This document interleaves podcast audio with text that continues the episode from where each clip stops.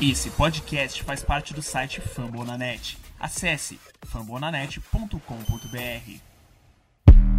I don't do the most, but I do a lot. I'ma make a toast, cause we still alive. No big, I feel like Pac. I shoot a shot.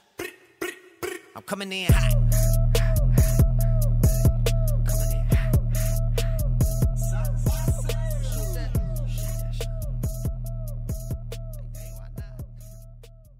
Bem, amigos do We Believe, está no ar o episódio 28 do nosso amado podcast. Dessa vez estou sozinho aqui. A agenda dos nossos casters, dos nossos analistas não bateu. Então eu, Matheus, do Golden State Warriors Brasil, arroba Brasil Warriors Underline, vou falar um pouquinho desses últimos jogos. Já faz um, um tempinho que não temos podcast aqui, então para para evitar de, de ficar muito maçante o podcast com muitos jogos, nós acabamos optando por esse monólogo para pelo menos falar um pouquinho dessas últimas partidas. Então vamos falar um pouco agora sobre o jogo contra o Indiana Pacers, o último jogo que tivemos na sequência no Chase Center, um jogo em que eu destaco o equilíbrio da, das equipes. Foi um jogo em, onde nos mantivemos na frente praticamente por toda a partida, apesar de termos aberto ali 10, 12 pontos de vantagem em vários momentos do jogo, nunca conseguimos nos desgarrar. Indiana sempre equilibrava as ações e diminuía a nossa vantagem. E ali, faltando 6, 5 minutos para o fim do jogo, Indiana pontuou, pontuou muito e nós não conseguimos responder à altura, e isso foi determinante para que saíssemos com a derrota. Eu destaco como ponto positivo a atuação do Andrew Wiggins, que além de líder na pontuação, foi um cara que, que chamou a responsabilidade em uma partida em que o Curry estava meio apagado. O Curry teve só teve apenas 20 pontos. E como ponto negativo eu destaco como nós sofremos com Sabones ali no garrafão. Não só pontuando, ele encontrava muitos passes fáceis ali na nossa área pintada. Então é algo que nós não podemos não podemos deixar acontecer e que nós ficamos muito propensos a ter, ter de prejuízo quando o nosso principal center se pendura com faltas. Passado o jogo contra Indiana, nós pegamos o Denver Nuggets no Colorado. E é um jogo que, apesar do placar ter sido próximo ao fim do jogo, 114 a 104, eu acredito que isso mascara um pouco que foi a partida, pois os Nuggets controlaram as ações do jogo durante todo, toda a partida e o Warriors fez muitos pontos no garbage time. Então, o jogo não foi tão parelho para 10 pontos. Era para termos perdido por mais. Positivamente eu destaco o Stephen Curry com 35 pontos e negativamente eu destaco James Wiseman que sofreu um pouco, sofreu bastante com o Nikola Jokic ali no garrafão. Isso não é tanto demérito do Wiseman, porque ainda é um calouro e o, o Jokic, acredito eu que esteja no, no auge da sua carreira até aqui. Está jogando como nunca jogou. Então, é um jogo que, fora de casa, contra um dos melhores times, não só do Oeste, mas da Liga, é aceitável uma derrota. Agora é incrível como o Warriors, até agora, não conseguiu uma sequência de três partidas com o mesmo resultado. Ainda não perdemos três vezes seguidas, mas ainda não vencemos três vezes seguidas. E após essa derrota contra o Denver Nuggets, viajamos para Los Angeles para pegar os atuais campeões no Staples Center. É um jogo que fomos atropelados no primeiro tempo. Vamos para o intervalo perdendo por 16 pontos e muitos já aceitando a derrota. Mas mas, a exemplo do que aconteceu contra o Clippers, nós conseguimos uma virada incrível, liderada por Stephen Curry. E, apesar de liderada por Steph, teve uma participação monstruosamente importante de Kelly Oubre Jr. e Andrew Wiggins. Faltando aproximadamente dois minutos para o fim do jogo, quando já tínhamos é, retirado toda a vantagem do Lakers, salvo engano, já, já tínhamos até uma vez passado à frente do placar, o Jr forçou uma forçou um turnover no fundo bola que você via ali que nitidamente o psicológico do, dos jogadores dos Lakers já não, não estava legal, já não Eles estavam desanimados com o comeback que, a gente tinha, que nós tínhamos feito. Então, isso foi importantíssimo. O Curry colocando o Davis para dançar no, no último minuto do jogo foi incrível, incrível. É, mais incrível ainda é ver a torcida do Lakers soberba ter que se prostrar e ficar quieta com a nossa vitória. Então é isso. Eu, essa foi uma vitória para ser comemorada. O Wiggins jogou bem. O Wiggins, se você tirar da cabeça que ele foi um jogador escolhido na primeira rodada, que ele é um, foi um prospecto muito bom no college e aceitar só o que ele está fazendo, ele, tá, ele está jogando muito basquete. Ele está defendendo muito, ele é monstruoso defendendo. E ele é minimamente consistente no ataque. E é isso que nós precisamos. Então, não tendo a expectativa de que ele vai jogar como uma escolha número um, ele está jogando muito bem. Essa partida vencemos por 115 a 113 contra os atuais campeões completos e à época subimos para a quinta colocação, ficando apenas três jogos atrás do Utah Jazz. Agora vamos falar sobre o jogo contra o San Antonio Spurs. Agora já de volta aos nossos domínios no Chase Center. Tivemos uma, tivemos uma vitória tranquila por 121 a 99, onde há muito tempo eu não tinha tranquilidade de, durante todo o jogo, ter a certeza de que sairíamos com a vitória. Nesse jogo destaco James Wiseman, que fez até aqui o seu career right em pontuação, com 20 pontos, mas todo, todo o time jogou bem. Nós podemos ver, podemos, nós podemos ver nesse jogo que o jogo o jogo tinha muito mais fluidez, todo mundo já sabia o que tinha que fazer, tanto no ataque quanto na defesa, sabia a movimentação, sabia para quem tinha que passar. Então foi muito, muito mais fácil do que nos primeiros jogos. Isso claramente é uma evolução e claramente tem o dedo do treinador. Eu falo isso porque após esse, esse jogo contra o Spurs, nós tivemos mais duas derrotas. E muita gente na torcida criticou o Kerr. Criticou por é, não ajustar a rotação, criticou por deixar o Curry muito tempo no banco. Mas nós não podemos ter um olhar imediatista e, a, e acreditar ou e colocar todo o crédito em cima do treinador ou todo o prejuízo em cima do treinador. Ele é uma peça assim como todas as outras, ele não entra em quadra. Então, ele merece crédito nessa partida. Ele deu para ver que o trabalho dele está funcionando, deu para ver que nós estamos evoluindo, mas nós temos muito a melhorar ainda. Os Spurs não jogaram bem. Eu já assisti muitas partidas deles nessa temporada, então esse, essa partida foi muito abaixo. O Marcos Alves jogou muito mal. O Murray jogou muito mal também. Então, apesar do nosso, nosso bom desempenho, nós contamos com um desempenho aquém do, do time adversário. Mas agora vamos passar para o próximo jogo.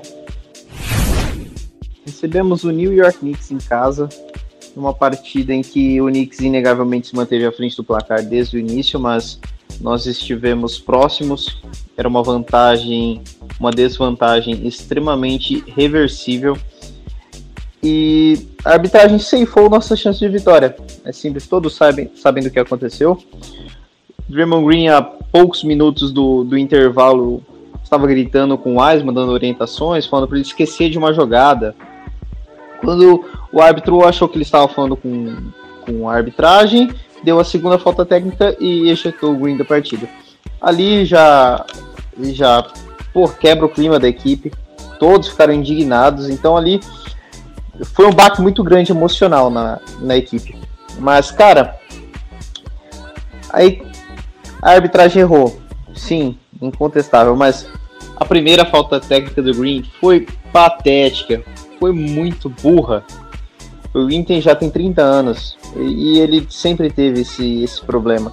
Ele, pô, ele. Eu não, eu não vou falar que é errado, porque algumas vezes você tem que fazer uma jogada diferente, não só no ataque, mas na defesa também, para animar a equipe, para dar um ânimo, para dar um gás. Mas, pô, aí você se coloca em risco de ser ejetado e prejudicar a sua equipe.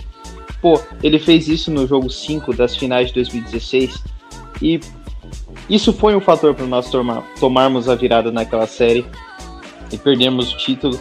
E esse ele foi um fator para nós perdermos essa partida.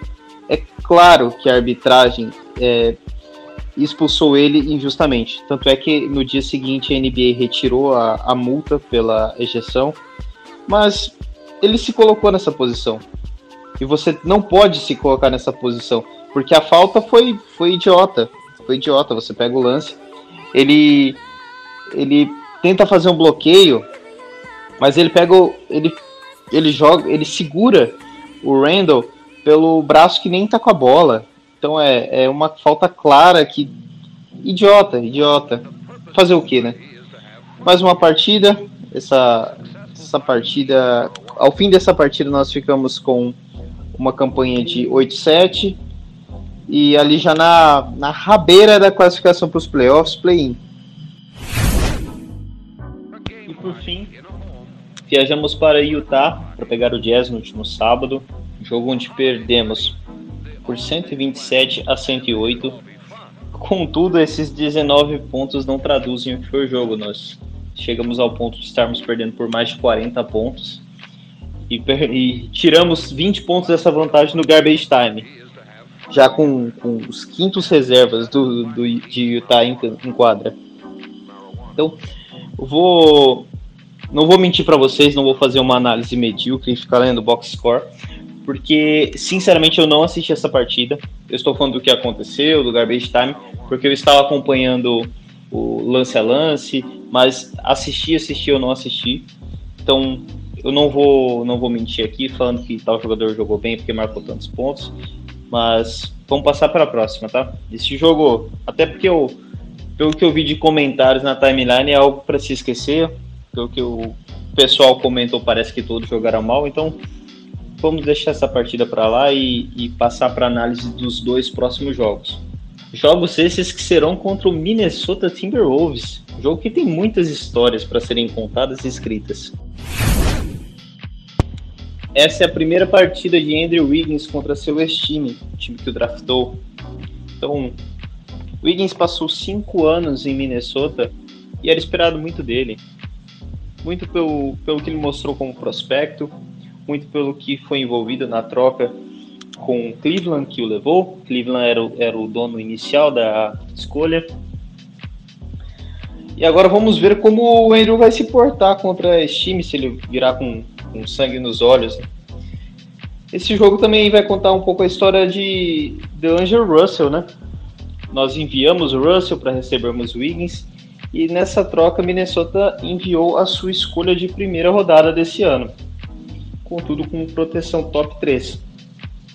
Acredito que todos saibam os termos da troca, mas recapitulando, se Minnesota ficar com sua escolha no top 3 do draft, ou seja, primeira, segunda ou terceira escolha gerais, essa escolha fica com Minnesota. E aí, nossa escolha, a escolha que eles enviarão será do ano que vem, com proteção no top 5. E aí é o mesmo esquema. Se eles ficarem ano que vem com a escolha entre a primeira, segunda, terceira, quarta ou quinta, aí só no outro ano, aí só em 2023 nós teremos a pique, salvo engano, sem proteção. Então, Minnesota vem muito mal nessa temporada. Nós temos que torcer para eles perderem, claro, mas eles não podem perder tanto. Atualmente eles são a segunda pior campanha da NBA, atrás apenas do Detroit Pistons. E isso é ruim. Isso é ruim porque o Towns já se machucou no início dessa temporada. O Towns já diagnosticado com Covid nesse início de temporada.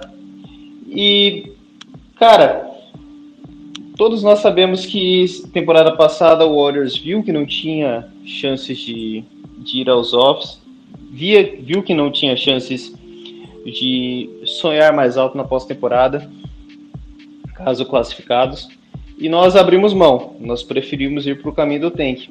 E eu acho que se continuar nesse desse jeito nesse início de temporada, Minnesota vai pelo mesmo caminho. Essas duas partidas contra Minnesota, uma hoje segunda-feira e outra quarta-feira, serão em casa no Chase Center. a de quarta-feira ter a transmissão da ESPN aqui no Brasil. Então, nós ficamos com aquela dúvida, né? Sempre, pô, se nós ganharmos, pô, ótimo, nosso time sobe na classificação. Se perdermos, porra, que merda, nosso time perdeu, mas pelo menos os caras ganharam, os caras saem do buraco e a gente tem um alento de que as chances de nós pegarmos essa pique esse ano são maiores. E particularmente eu acredito que essa pique tem que ser nossa esse ano. Curry já tem o que 32 anos. Clay Thompson tem o que vai 31 para 32. O Green também não é criança. Nós precisamos dessa pique ou para selecionar um prospecto pronto ou para trocar para um jogador pronto. Nós precisamos aproveitar enquanto eles ainda rendem em alto nível. Então vamos, vamos torcer pela vitória, pelas vitórias do Warriors para vencer esses dois jogos. Mas se por acaso acontecer de não vencer, nem tudo está perdido. Por fim, gostaria de agradecer a audiência de vocês, pedir desculpa por um podcast diferente, né? monólogo literalmente. Mas prometo que da próxima vez, próximo episódio, provavelmente neste fim de semana, ou início da semana que vem, teremos uma bancada aqui com pelo menos umas três pessoas para opinarem, beleza? Agradeço a paciência de vocês. Peço que vocês entendam o motivo desse podcast curto, beleza? Abraço, let's go Warriors!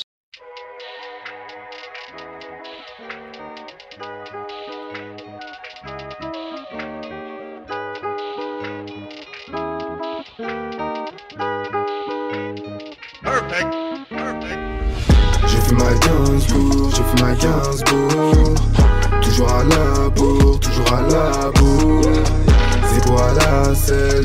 Chicago. Des photos m'appellent.